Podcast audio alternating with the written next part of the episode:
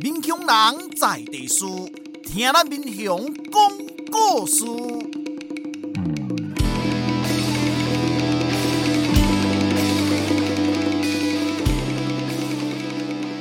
您现在收听的是《我的民雄朋友们》，我是主持人管中祥。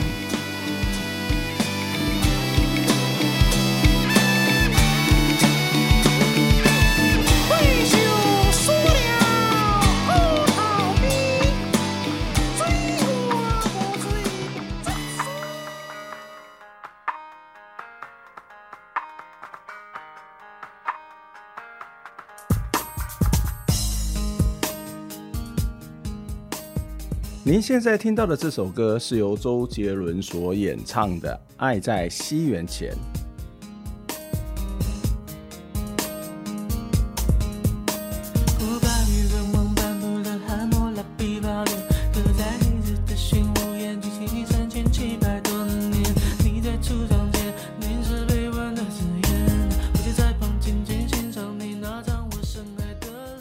播学里有一个概念哦，叫做时间偏向的媒介。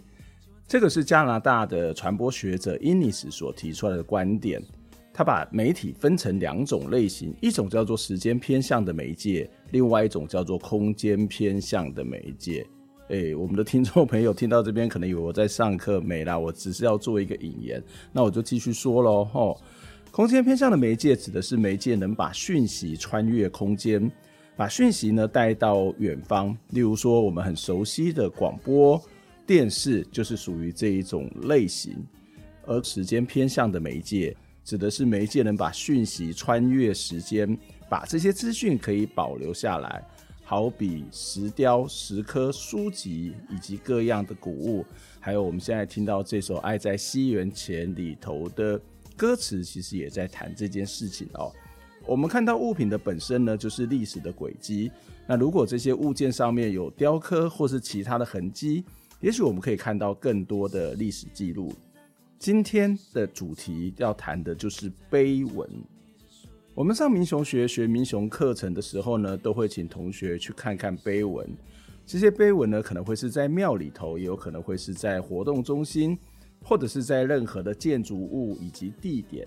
那例如说，民雄过去有兽魂碑，一看到兽魂碑这三个字，就知道这里曾经是个屠宰场。如果你到庙里看到石碑，看到碑文，你也会看到庙宇的历史，以及谁是当时的捐赠者，甚至谁才是这里的有钱人。谈到碑文，就一定要邀请今天的来宾杨玉君老师，他是碑文的研究者，这几年考察刊物了民雄的碑文。他为什么要做这些研究跟考察呢？有什么样乐趣？有什么样特别的理由？还有他有遇到什么样的故事呢？我们接下来就来听这一集的《我爱民雄好朋友，我的民雄朋友们》。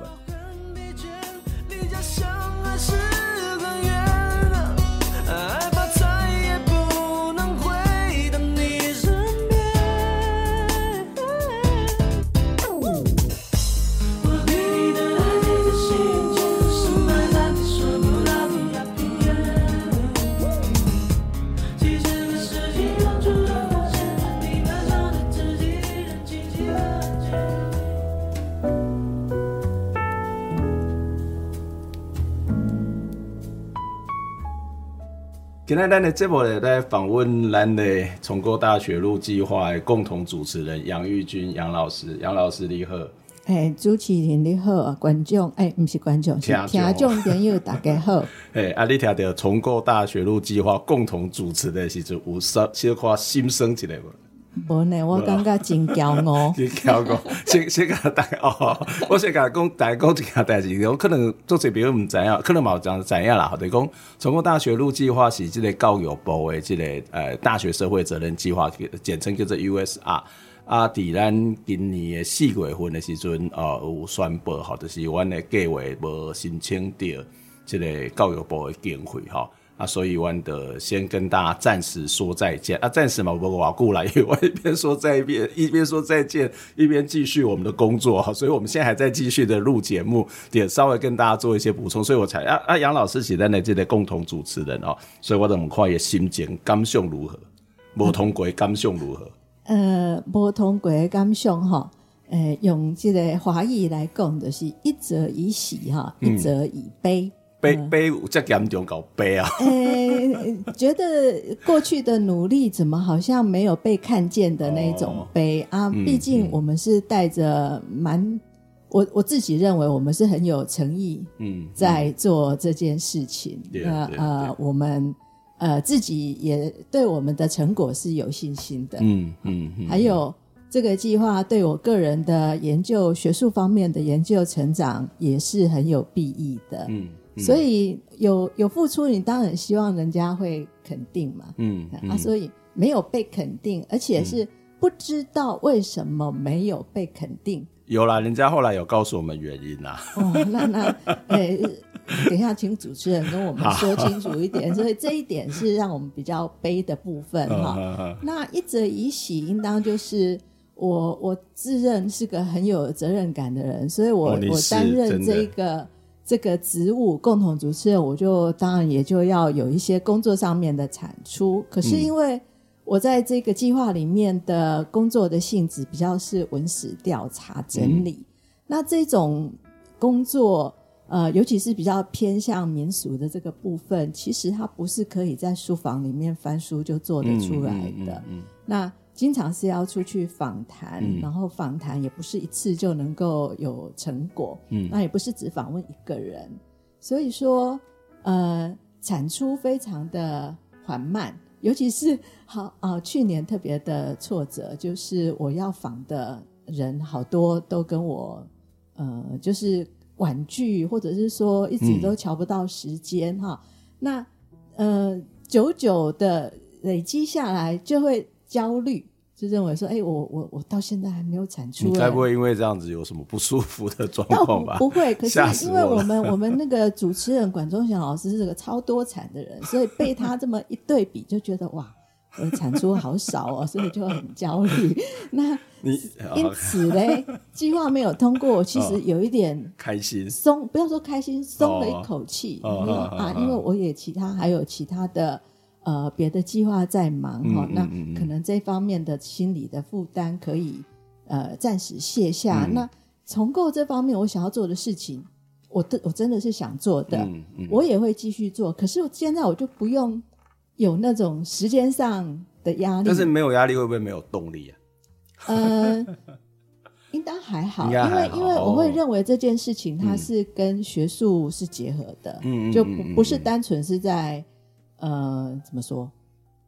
嗯，就是说他做了之后，呃，他是是我的兴趣，是研究兴趣，嗯、又可以跟我们的在地文史调查结合的，嗯、那我会觉得这个是可以做的。嗯、那假使说我自己有其他的经费来源，我也愿意再继续做下去。不过我们应该还是会继续一阵子啦。因为有神秘的力量会支持我们，因为学校还是会有一些感，感恩神秘的力量，是不是本校对对？感恩那个主持人去奔走。没有没有，其实我我觉得有个东西蛮重要，就是为什么我们会做文史调查，就是做这种某种程度上面看不到，不可能马上看到具体成果的东西，就是。我们其实一开始在想一件事情，就是我们这个案子、这个计划，就是说啊，要大学社会责任嘛，哈啊，应该要为地方做什么，或者是跟地方一起做什么。可是我心中都一直有一个很大的疑惑，就说啊，你对地方也不了解，你是要跟人做啥？哈，对啊。啊，要那了解就是你要了解咱的日常的生活，还是讲咱的文化、跟历史。所以其实杨老师都做了一个非常重要的基础的工作，就是我们透过这些。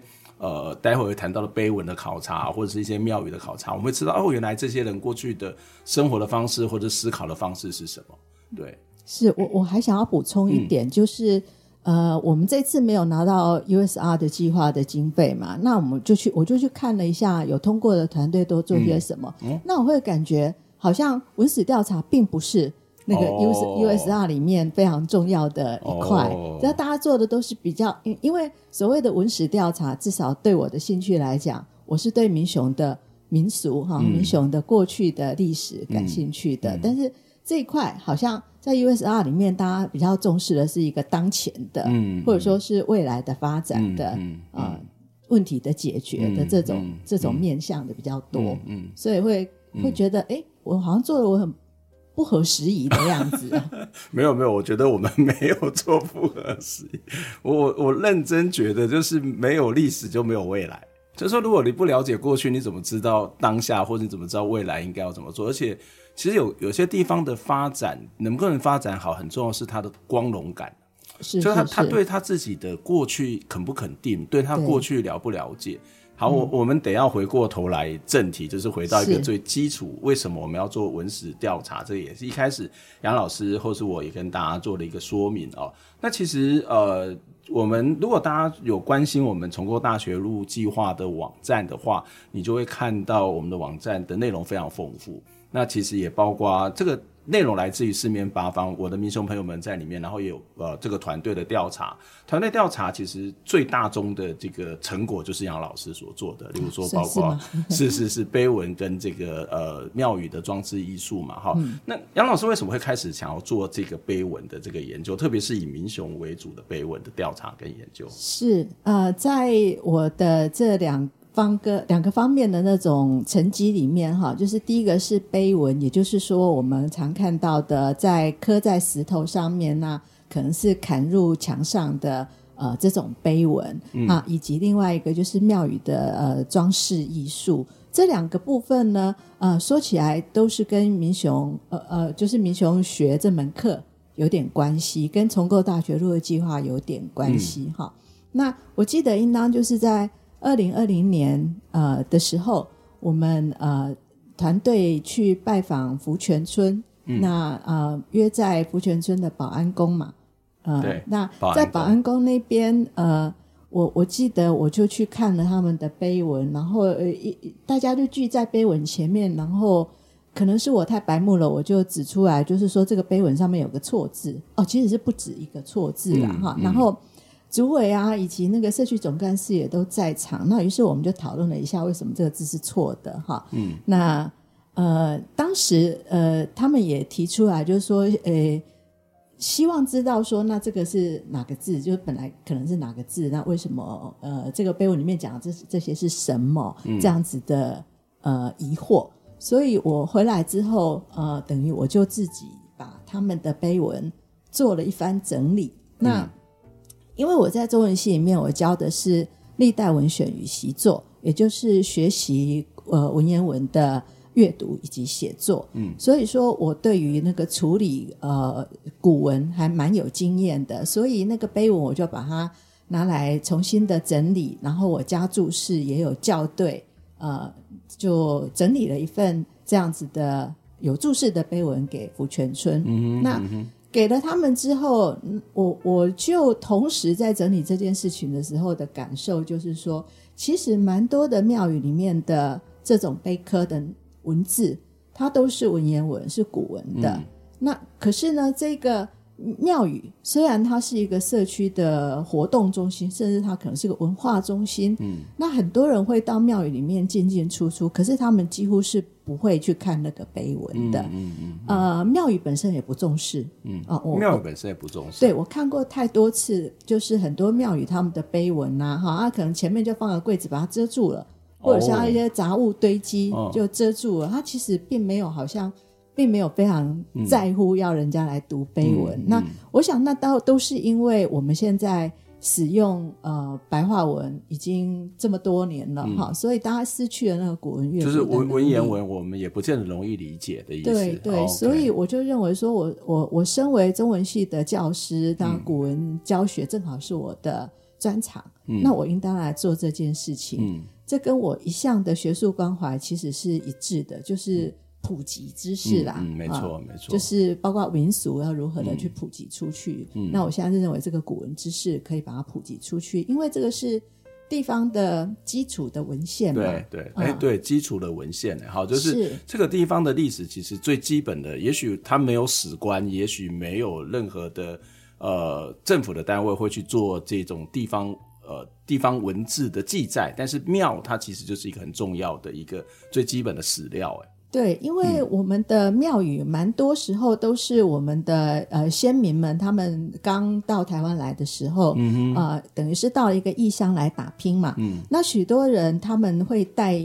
他们故乡的信仰过来。嗯，那所谓的带信仰过来的话，早期的话，可能它的形形态就是非常小的，甚至只是一个香火袋。嗯，啊，有时候或许会是一个香炉。嗯，啊、那以前的话，有所谓的尊啊妈，就是说妈祖的那个是。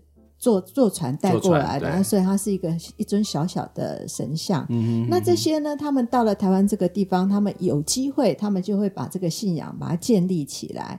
那有经费，他们就会建庙。所以说，我经常在碑文上面看到的，就不只是这个信仰的来源，嗯，还有这个聚落他们的祖先，嗯，是从哪来的？嗯嗯嗯嗯、对，那这是一个最重要的一个。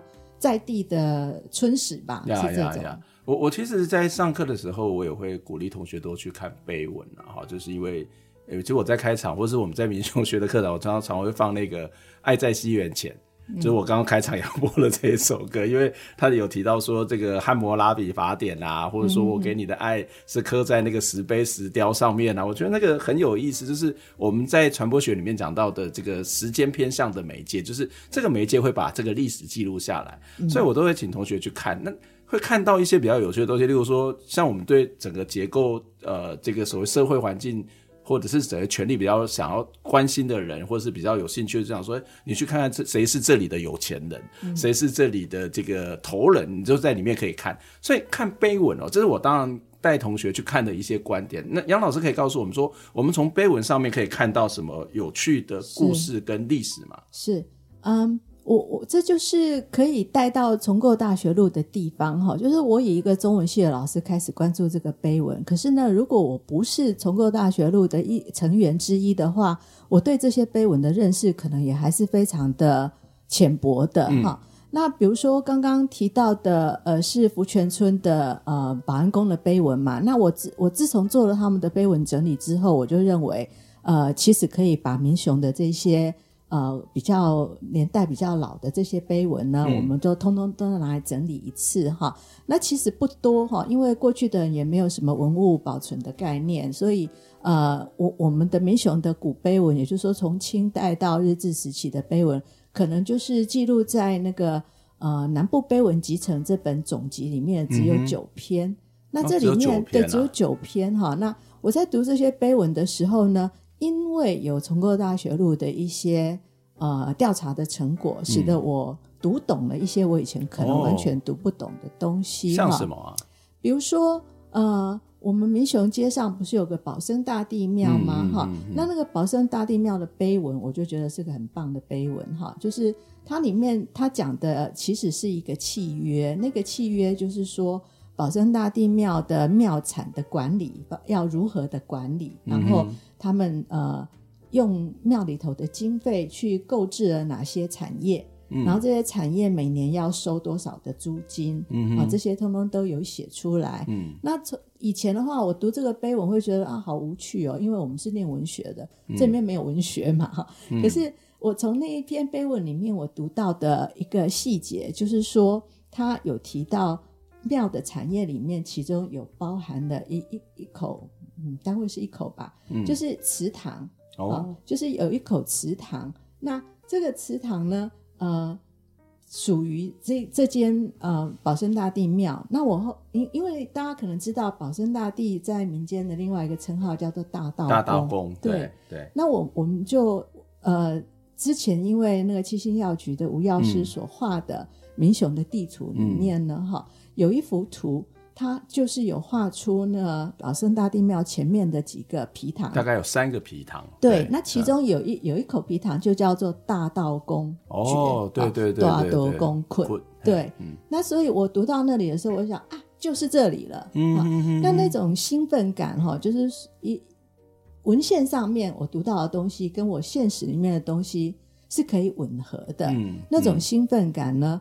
呃，作为中文系的呃学生级老师，这一一路上来，我们所读到的我古代的历史文献都在中国嘛，嗯，对，嗯、所以比较难遇到那种那种现实跟文献能够重叠的那种兴奋感，嗯嗯嗯、所以当时我是蛮兴奋的。那除了这一件事情之外，还有就是我们曾经办过陈连新陈连勋先生的那个摄影展，那。他拍了大士爷庙的那个大士爷祭的一系列的照片，嗯嗯、那包含了当时的祭典的时候周边的呃市集的那个状况。嗯、那我记得其中有一张照片上面呢，好多人都在卖好像网状的东西哈。嗯、那我就很以前一直觉得很疑惑，就说民雄又不靠海，嗯、这看起来像是打鱼用的网子，嗯、我们为什么会卖这个网？那、嗯呃，好像也差不多是在二零二零年还是二零呃一九，我去拜访大士爷庙的时候，嗯、拿这个照片给他们看，那是庙里头的管理人员呃跟我说、嗯、啊，这就是渔网啊，我就说、嗯、那为什么有渔网？他们说就说就是、就是、那个库拉，对，就是那些库拉，哦、就是那个时候呃那里算是民雄的。北门还是东门？嗯，好像是北门，应该是北门，大概是北门，就是从那边出去啊，就是有好几个库拉，对对，台语叫做库拉。所以说，呃，而且那个窟窿的面积还不小，好像是不小。而且我还记得，我看到照片，那库拉旁边还有那个算是叫水上人家的那个房子。嗯嗯嗯，对。所以那那就等于说，我在碑文里面读到的这个内容哈，就是有有地图为证，又有照片为证。那那那那阵。就是解读这一通碑文的那个经验，就给了我蛮大的乐趣。嗯，呃，所以这个我我觉得是如果没有参加这个计划，光来读这个碑文是没有办法呃知道的。嗯嗯，嗯我我还在里面看到你还提到会好像跟这个环拉珍去买鱼是有一些关系嘛？嗯、这个库拉里旁边是对不对？好像有些渔获的交易。呃，那那个倒不是渔获的交易哈，哦、那边那里那一通。同一通碑文上面有翻通事哈，嗯、番通事就是呃为啊、呃、汉人以及原住民做居间，有点像管理的这种角色的一个职务。嗯嗯、那里面有提到说，这个大斗公库拉里面的渔获有部分是要交给翻通事的啊。嗯、那这个应当就是呃在民雄的呃，就是出了那个门之后那边。有一个原住民的聚落，然后这中间有一些呃，算是土地承租，或者是说是呃祠堂的租金之类的这样子的、嗯、呃金钱往来，它、哦、它它是是一种交租金的概念，嗯嗯、对。嗯、那因为这样子，也就让我去呃连接到了我们对于福泉村的认识，嗯嗯、就是福泉村的。呃，地名我们不是叫做环拉珍，对对。对那环拉珍的话呢，就呃，据我们的呃理解，就是以前是个原住民的聚落。那以前汉人就是用的比较歧视性的语言称他们是环拉，嗯、那、嗯、那里就是环拉珍嘛，嗯、哈。所以就感觉到呃，这一切都是都是有连起来的、嗯、哈。那包括我在读。嗯，就是嘉义县采访册，这是光绪末年的一一个地方志的准备的文献，嗯、里面也有也有提到民雄的，嗯，除了就是往往往新港的方向这边所遇到的那个原住民的聚落，嗯、他们的一些。民俗，那刚好环拉镇也是在那个对对对，就是地理位置是吻合的。嗯，嗯我我觉得这实在是太好玩了，就是我们看碑文，然后真的是外行看热闹，内行去看门道。那这个过程当中也可以看得到这些历史，就是我觉得你刚刚谈的一个比喻非常好，它就是一个地方史的最最基本、最重要的地方。我们先休息一下哦。那我们接下来这个杨老师会帮我们点一首歌哦，这首歌是。用北管半仙用的这个百家村的音乐，我们先来听首歌。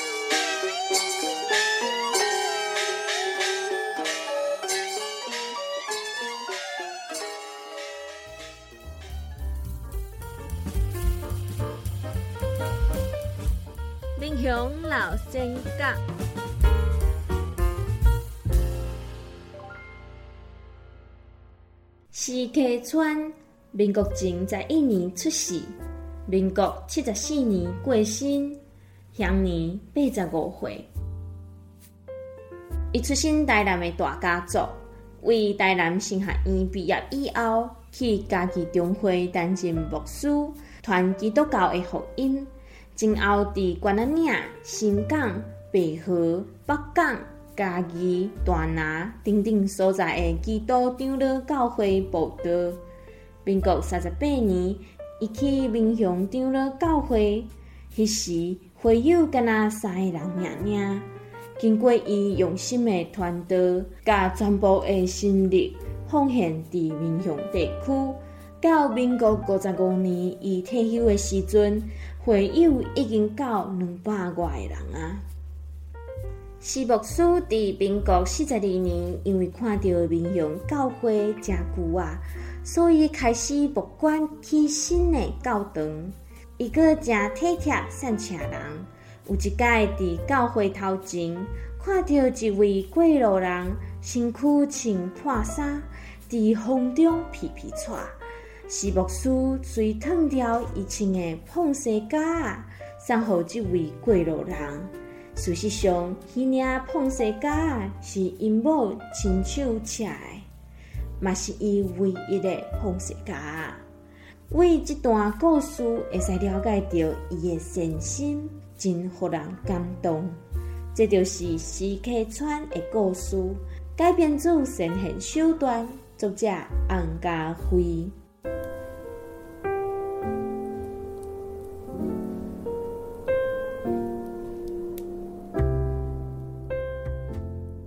欢迎一摆倒来咱节目的现场哦，今仔伫咱现场跟咱这回开讲的是重构大学路计划共同主持人嘛，是阮中正大学呃中文系的杨玉君杨老师，杨老师你好，哇，突然间烧香。呃，管老师你好，呃，竟然忘记我是你中文系的，不是，我是我自己的喉咙不知道为什么卡住，最近那个身体。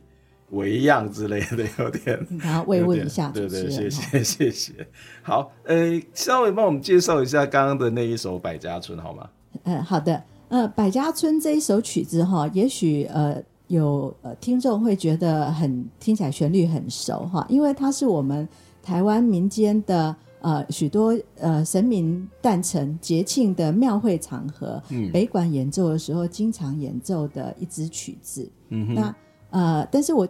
听到这首曲子，呃，我我听过歌，就是有曲词的歌唱版啊。嗯、那我们刚刚播的应当是演奏版，嗯，是。那歌唱版的话呢，呃，可能呃，如果有听过的听众会知道，歌唱版的歌词，它讲的是一个呃闺中的一个呃妻子在怀念她远行的。丈夫怎么那么久都没有回来？哈、嗯，嗯、所以他的那个歌词的基调是有一点哀伤的、嗯、哀怨的。那、嗯、我一直觉得这首曲子很有趣，就是唱、嗯、唱歌的时候是很悲伤的，那种归怨的心情。嗯、可是呢，他没有歌词，光是演奏的时候是很热闹的。嗯，是我们北管闹厅啊，就是喜庆的时候。要用的那种音乐，嗯，嗯就是半仙的时候会用的，哦、所以觉得它很有趣。当然也因为它旋律很好听，所以我非常的喜欢。嗯、那等于是配合我们今天讲蛮多庙宇的主题，所以选这首音乐。因为今天我来上课，真的，我觉得好多东西，每次跟杨老师一起在上民雄学学民雄的时候，都觉得自己收获蛮多。因为我们常常就是走过路过，通常就会错过，没想到哦，这个东西是这么有学问，然后那种。蛛丝马迹啊，那些所谓的小小的那种印记，或者是那个可能是符号，或者是一个装饰品，它事实上都有非常多的故事哦。刚呃杨老师是跟我们讲到了民雄街上的保生大帝庙嘛，对。那另外一个呃另外一个庙宇的碑文，其实杨老师也花了蛮多时间在去做研究，是就是在这个山中村山中村的广济宫的碑记哈啊、我应当先告诉大家就是。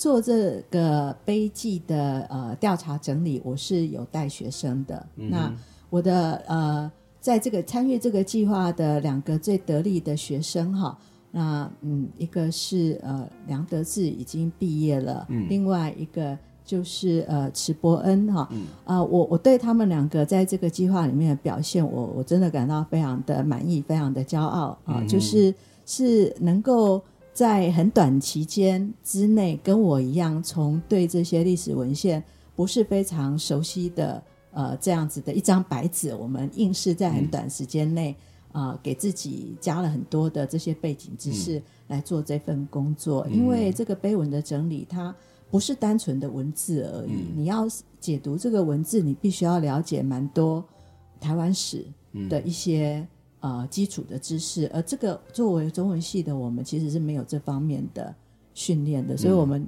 真的做的还蛮。但是我们都对你产生很大的，已经有很大的误解，就是没有想到你是中文系，而是一个民俗专家。不然我是什么？民俗专家兼中文系老师。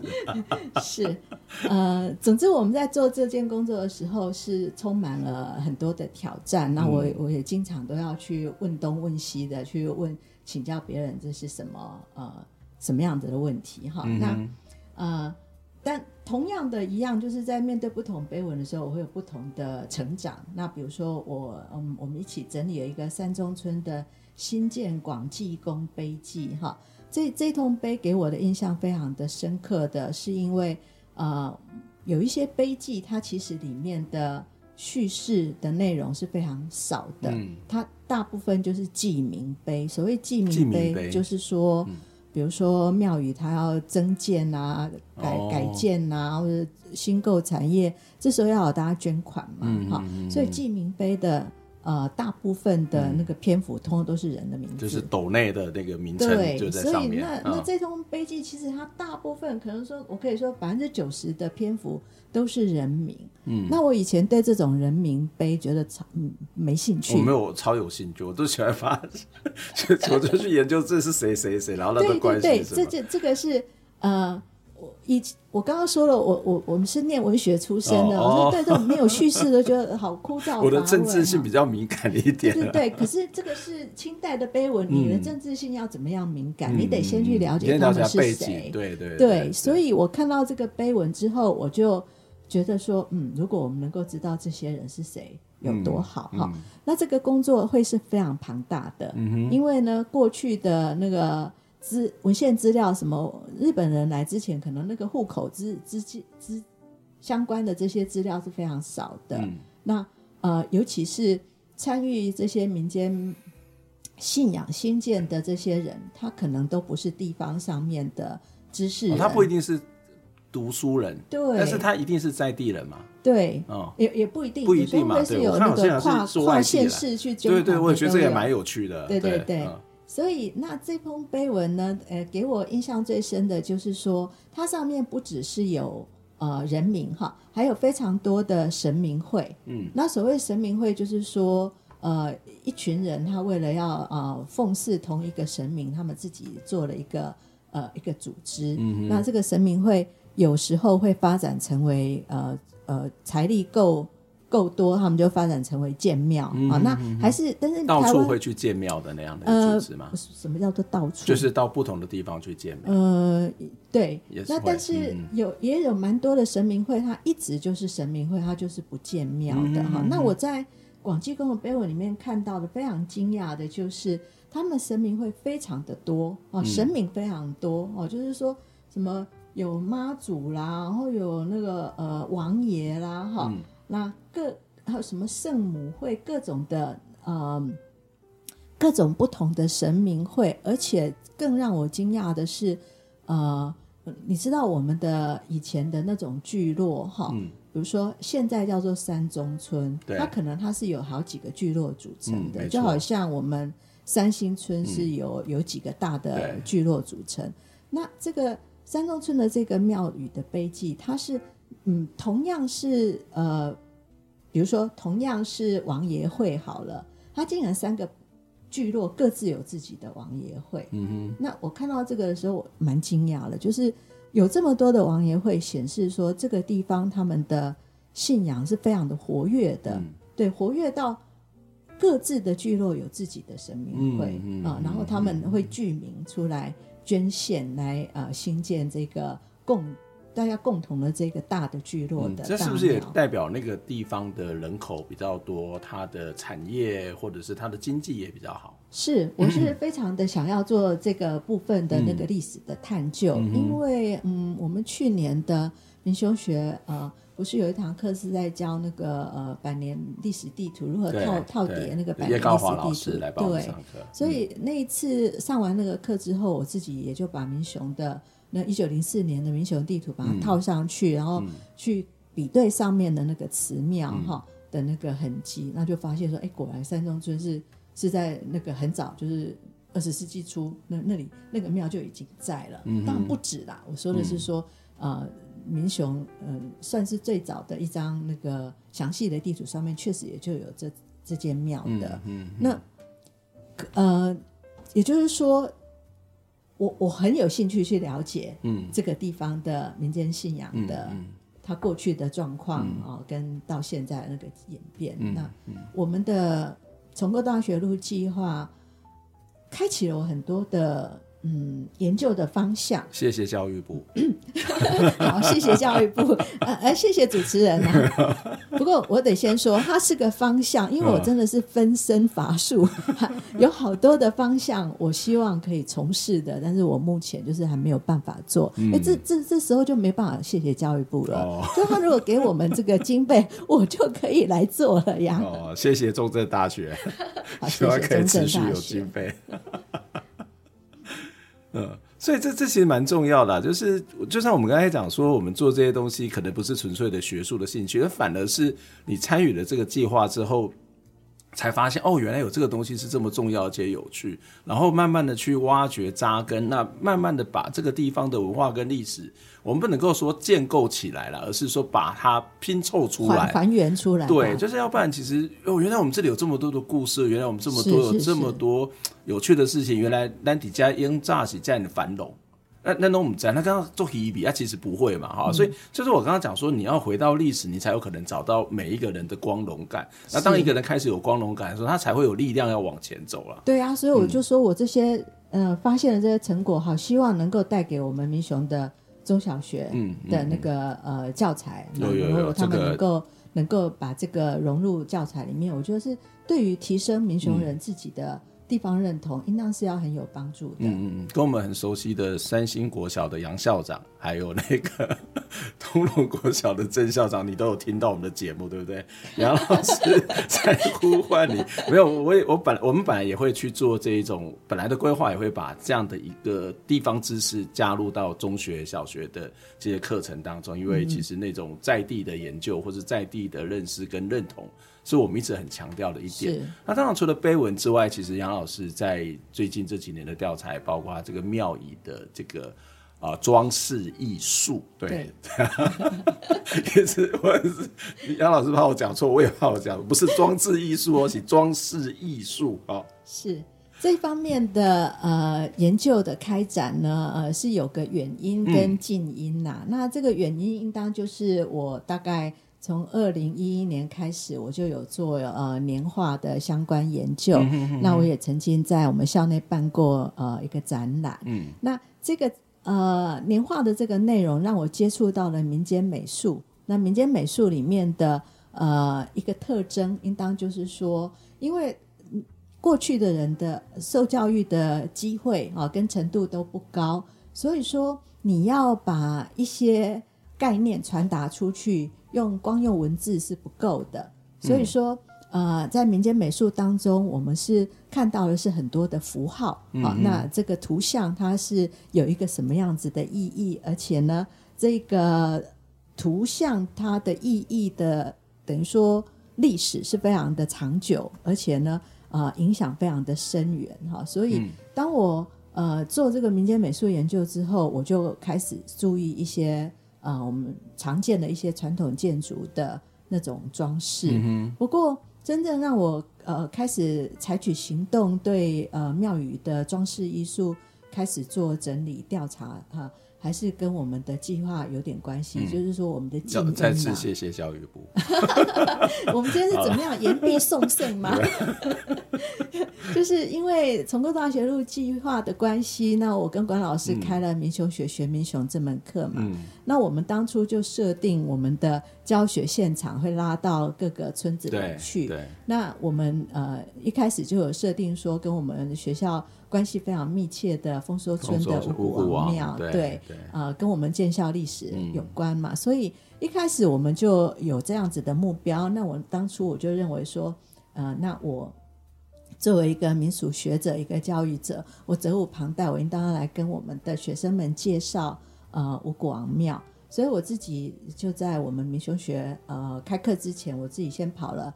啊，五谷王庙以前就去过了哈，但是不是用这种眼光去的。嗯、那我就去那边，我就好好的拍了照，然后回来整理呃呃做教材。那大概决定我应当要让学生们了解哪些面相。嗯、那做这件事情的时候，我就发现，哎，这个跟我的呃之前对年画研究的那些心得都完全是符合的。嗯、就是说，他用的是同一号同一套。的民间美术的符号，嗯，那呃，比如说牡丹代表富贵啦，哈、嗯，那是到到了，不管你用哪种材质，嗯，去创作，嗯、这个意义其实是是固定的，嗯，好，那所以说我只要整理好，呃，或者说我深入的了解一间庙，那我就有机会用同样的这一套知识来去认识其他的庙，嗯那当然在这件事情上面已经有非常多的前辈哈，他们或是。呃，出书，然后在网络上面发表。嗯、那我我在脸书上面发了好几个这几个前辈，yeah, yeah. 那他们的呃知识的那个分享也都非常的慷慨，嗯、所以我就也是像是填鸭一般的，在很短时间之内，就是把自己这方面的知识建立起来，然后传、嗯、给我们学生。但有些东西是有普同性的、啊，例如说可能有一些比较吉祥话啊，或者是说像是常常会看到像。会有这个八仙，或者是像三国，或者是《封神演义》等等的这种民间故事在里头。那对呃，在民雄的这些庙宇的装饰艺术有什么不一样的地方吗？或者是有没有一些比较属于这里的特色？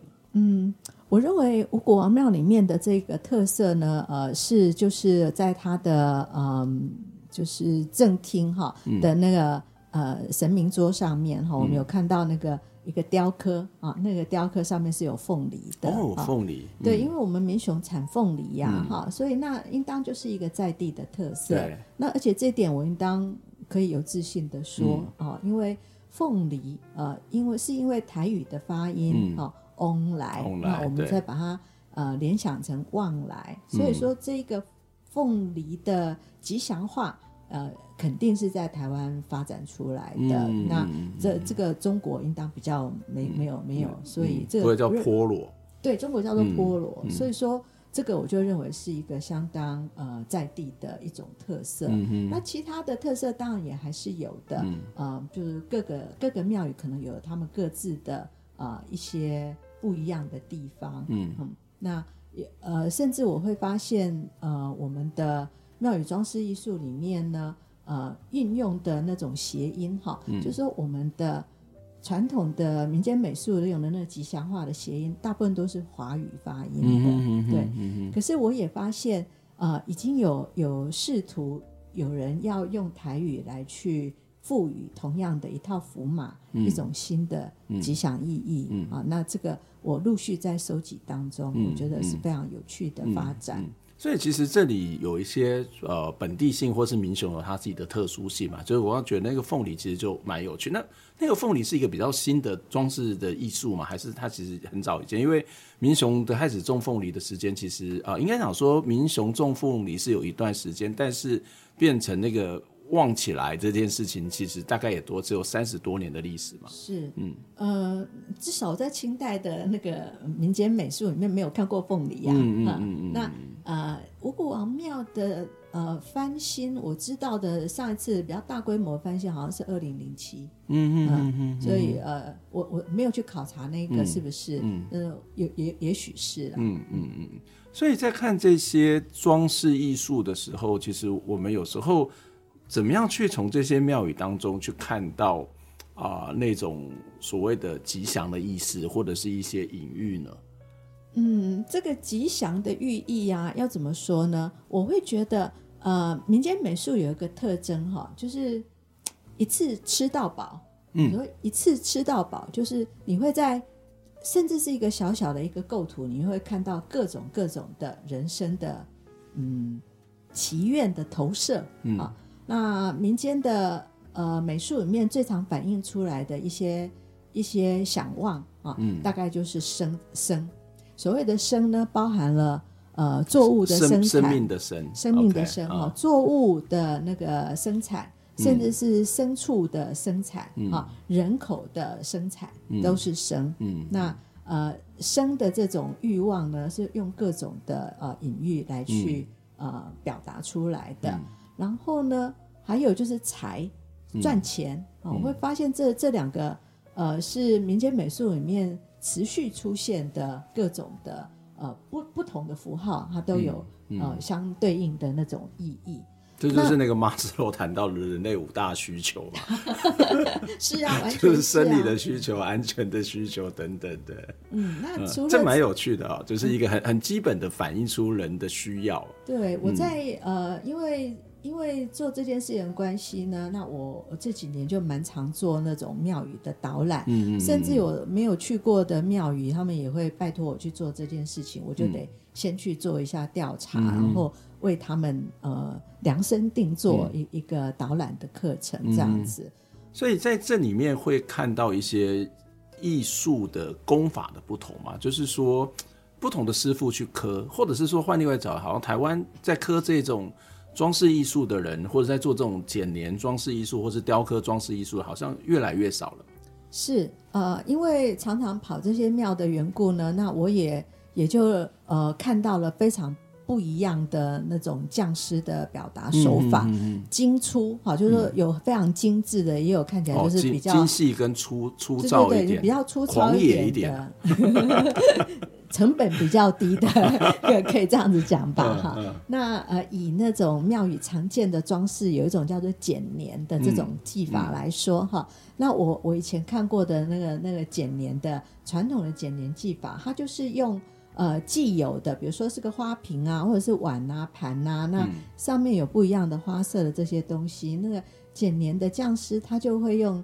用很很大的力的那种剪刀，把它剪成他要的形状，嗯，或者是说他甚至是摔破了之后，然后拿那个碎片来拼成它一一个新的形状。嗯，我一直觉得剪黏是一个非常奇妙的一种创作方式，嗯，他把一个完整的东西，呃，就是分解了、敲碎了，嗯，然后再把它融，对，把它。用各种不同的碎片来组合成一种新的创作，嗯，好，嗯，那那这个我我认为它它有一个什么样子的隐喻在里面哦，我一直没有办法说的很好，嗯，但是呢，这这也就是看出一个简年匠师他的美感、他的美学还有他的工艺，好，嗯，那比如说我们那个呃有一个台湾著名的剪黏的一个师傅叫陈三火先生，嗯，我非常欣赏他的剪黏，就是说。他可以把这种陶瓷这种明明是非常硬的东西哈，嗯、那在他的手下，他可以拼出一种嗯轻盈流动、飞扬、嗯、那衣袂飘飘的那种飞扬感啊，就觉得他非常的厉害。嗯、那像这样子的剪年呢，现在反而比较少见了哈，因为我我发现说很多庙宇的剪年呢，现在是变成是工厂输出的制式的那些瓷砖片，很像我们小时候那种。那个浴缸上面那种彩色的小小的那种瓷砖拼出来的，嗯、那有的是什么玻璃片啊？嗯、那那个那个感觉上就是没有了一个艺术感比较低，工艺性也比较低，工艺性可能也比较低。嗯、那可能它比较取材比较容易，嗯、然后它的嗯，就是整个。组成的时间也比较短吧，对，那嗯，所以就是可以看得到不同时期的整修的庙宇，他们的功法，嗯、就是就而且是在同一同一座庙里面，就有机会看到不同时期的功法，嗯、这样。做了这么多的民俗研究或者是调查，我记得杨老师之前一直存在一个焦虑。是，就是作为一个学者所做出来的东西，跟作为一个在地人的感受是会有一些落差的。是，对，呃，在这几年我尤其尤其这种感受特别的深，嗯，因为你要去纠正别人嘛。对我我真的很白目，我知道。可能是好为人师吧，哈、嗯。然后如果说他们的那个讯息不对，我就会很想要告诉他，哎、嗯欸，其实这个才是对的哦，是真的很糟糕，那赶不过来。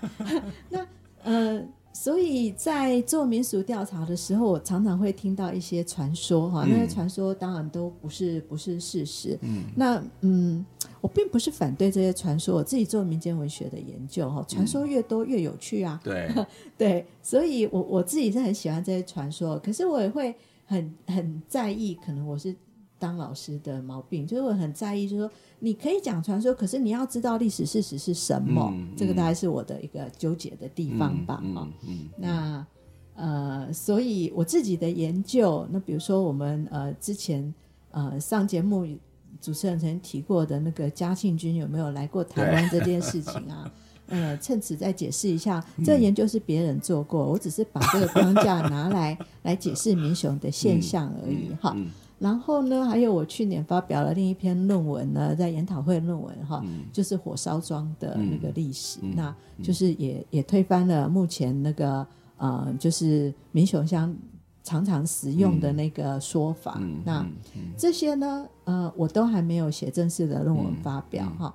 嗯嗯那我越来越觉得这件事情是让我有点疑虑的，因为这一两年发生了一些事情，就是呃，做民间信仰的同业，嗯，那他们发表的论文里面哈，他们的提出来的对这个信仰的诠释哈，他的呃方向是跟那个信仰的主体的这个庙宇的主事者或者是信徒，对，是有很大的落差。那因此呢，有同业就是。受到那种呃抗议，或者是甚至是诉讼的那种嗯嗯。威胁，所以我我我看到这些案例，我自己都会觉得说，嗯，那我下笔要非常的小心呢、啊。对，所以我我因为我们的做法就是两面并成，对对对，可能两面并存是一个比较比较安全的做法吧。它也不是安全，就是彼此的尊重啦，就是它有一些不同的脉络，所以它有它的记忆跟它的。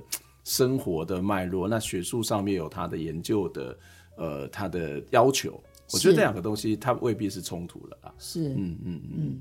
所以说，我们这个计划没有通过，这个一则以喜里面就想说，哎、欸，会不会现在可以发表了，不会拖累我们团队了呀？哦，不会不会不会，我 我挺你的。啊，谢谢主持人，谢谢谢谢杨老师，我们的时间又到了，嗯，杨老师要来帮我们点一首歌。这首歌很有趣哦，你要点给教育部对不对？嗯，是的，就是感觉你有很多 一直被我引导的怨念嘛？还是你本身就这些怨念？呃，是，就是我我知道来上这次的节目，可能多少就会提到我们的教育部申请失利的这件事嘛，哈、嗯。然后那呃，主持人问我要点哪首歌的时候，我就说好吧，我想一想再给你啊。可能好像没有几分钟，我就忽然就福至心灵想到这首曲子，嗯、就是 Beatles 唱的。Hello, goodbye，很棒，很棒。对，里面的那个歌词就是说，呃。Hello, hello, uh, I don't know why you say goodbye. I say hello. 就是我们一直要跟教育部说 hello hello，我们一起来奋斗吧。可是教育部就跟我们说 goodbye goodbye，可能就谢谢，不要再联络。嗯，然后还有 you say yes, I say no。对，后面还有 you say stop, I say go go go。是不是很符合情境？而且我们要 go go go，我们自己要加油。对对对，我们自己会 go go go。好，谢谢谢谢杨老师，我们就来听这首 Beatles 的歌。我们下回再见，拜拜。You say